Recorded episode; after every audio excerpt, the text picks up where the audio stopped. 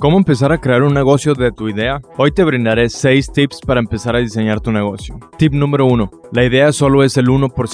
99% es la ejecución. Un error que muchos cometen es no dar importancia a la ejecución. Tip número 2. A nadie le importan nuestras soluciones, les importa su problema. Entonces deja de promocionar una solución y empieza a vender la eliminación del problema. Tip número 3. El desarrollo de tu producto, servicio y marca. Si te digo café, muy probable te imagines el círculo verde con letras blancas. Si digo hidratación, tal vez rápidamente asocies la bebida atlética de letras verdes con un rayo naranja. Si digo búsqueda, lo más probable es que te imagines seis letras de colores. Mi pregunta es, ¿cómo asociarán tu firma?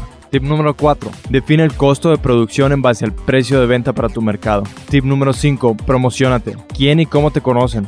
Aprovecha los bajos costos de redes sociales. Tip número 6. No esperes a tener millones para empezar a crear un negocio de tu idea. La pregunta importante es, ¿quieres un negocio mediocre o buscarás crear algo magnífico? Soy Luis Marino, tu entrenador de mejora continua y este fue tu minuto de coaching para tus negocios.